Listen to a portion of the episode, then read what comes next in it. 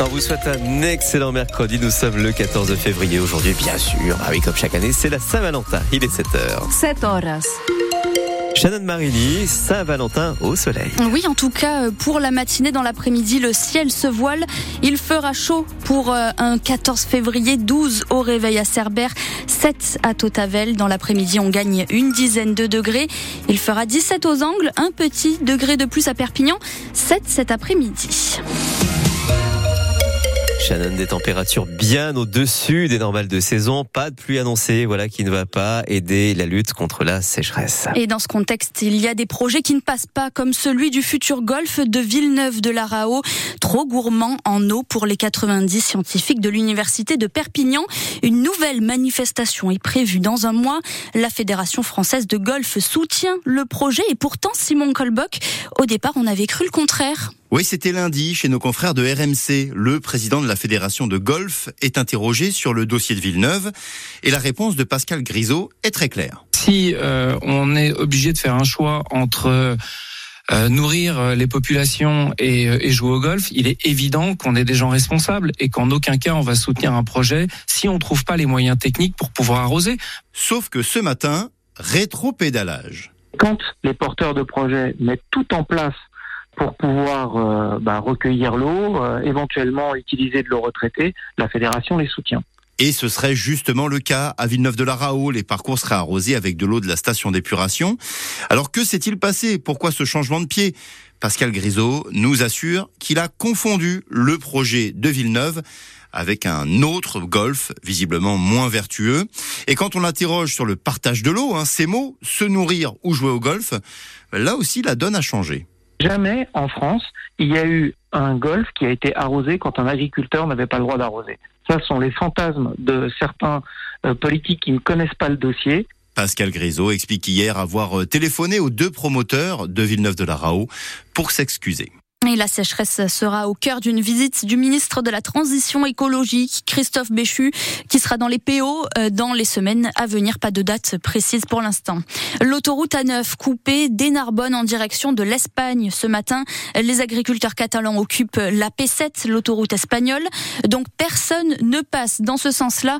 En revanche, pour aller vers Montpellier ou du Boulou à Perpignan, par exemple, pas de souci. Et puis, précision sur le péage Perpignan Sud fermé hier soir. Il a été rouvert ce matin. On le rappelle enfin pour les poids lourds jusqu'à 10 heures ce matin. Si vous êtes au volant de votre camion, vous ne pouvez pas sortir au péage de Perpignan Nord et vous aurez besoin d'un justificatif pour aller au distriport du Boulou. Les usagers des bus Sankeo en colère à Perpignan. Les itinéraires et horaires ont été modifiés en début d'année dans les quartiers nord à Clodion et au Bas-Vernay. Un collectif d'habitants a même lancé une pétition. Déjà plus de 600 signatures. Priscilla habite dans les HLM Clodion. Sa fille va au collège Marcel Pagnol. De l'autre côté, donc de la pénétrante, elle prend la ligne 26, mais ses horaires ne correspondent plus du tout. Je me retrouve impactée à faire des allers-retours en voiture parce que certains horaires ne correspondent pas à l'entrée ou sortie de ma fille puisqu'on nous a mis la ligne 26 qui ne passe que toutes les 1 heure contre un bus toutes les 15 minutes avant qui permettait aux étudiants collégiens ou autres de se déplacer plus facilement. Donc par exemple ma fille qui commencerait à 14h30 parce que son professeur n'est pas là n'a pas de bus. Le bus passe à 14h30 aux HLM. Donc je suis obligée de prendre mon véhicule et de ramener ma fille au collège tout en ayant payé une carte à 90 euros l'année. Ce qui change tout dans mon quotidien sachant que j'ai deux autres enfants en bas âge derrière. J'ai la chance d'avoir un véhicule. Beaucoup n'ont pas cette chance et n'ont d'autres moyens de locomotion que le bus. Le directeur du réseau Sankeo, Fabrice Mayer, promet de rester à l'écoute pour adapter le réseau, mais il prévient l'ancien itinéraire de la ligne C ne sera pas rétabli. Toutes les études qu'on fait, y compris avec l'étude des, traces GPS qu'on achète aux, opérateurs téléphoniques, montrent qu'il euh, y avait des déplacements très nombreux entre le quartier euh, et Porte d'Espagne, notamment pour euh, les personnes qui travaillent.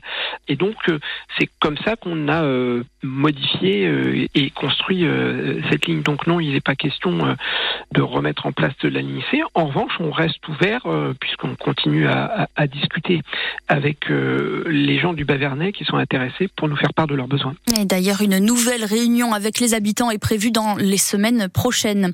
Trois policiers blessés dans une intervention sur un trafic de drogue à Perpignan. Les faits remontent au 5 février. Deux individus ont été interpellés au centre-ville. L'un des deux, 18 ans, frappe les policiers avant de s'enfuir. Il est rattrapé et placé en détention provisoire dans l'attente de son procès. Hommage national à Robert Badinter ce midi, place Vendôme à Paris. Emmanuel Macron prononcera un discours. Le président est favorable à l'entrée de l'ancien garde des Sceaux au Panthéon. Il devrait l'annoncer à la famille. Un moment de recueillement est aussi prévu à midi sur les marches du palais de justice de Perpignan. Un squelette de dinosaure découvert par un jeune hérolté qui promenait son chien. Incroyable. Incroyable ah découverte, incroyable histoire dans la forêt de Montoulier, euh, dans l'ouest du département. Celui qui en est euh, à l'origine, Damien Boschetto, 25 ans. Au départ, il est tout simplement tombé sur un os. Le squelette pratiquement entier d'un titanosaure se cache en fait là, Arthur Fradin.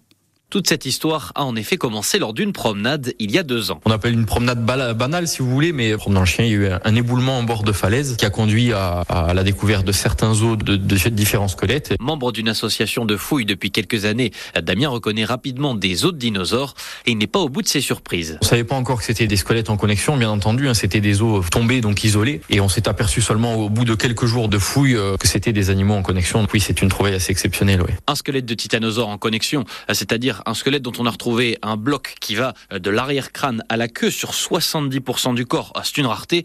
La nouvelle a été tenue secrète pendant deux ans. Le temps de l'extraction, à savoir qu'on est dans du, grès, donc du sédiment très induré, donc c'est extrêmement dur. Il y a également eu à la crainte, voilà, que ça soit pillé ou simplement même, même détérioré par des gens qui, qui connaissent pas, tout simplement. Le dinosaure a depuis été transporté au laboratoire du musée de Cruzy pour être étudié.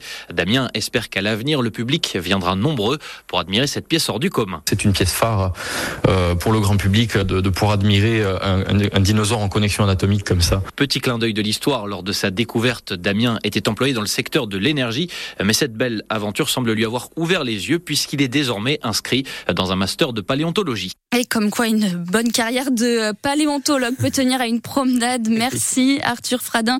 Vous avez les photos du squelette sur francebleu.fr en page héros.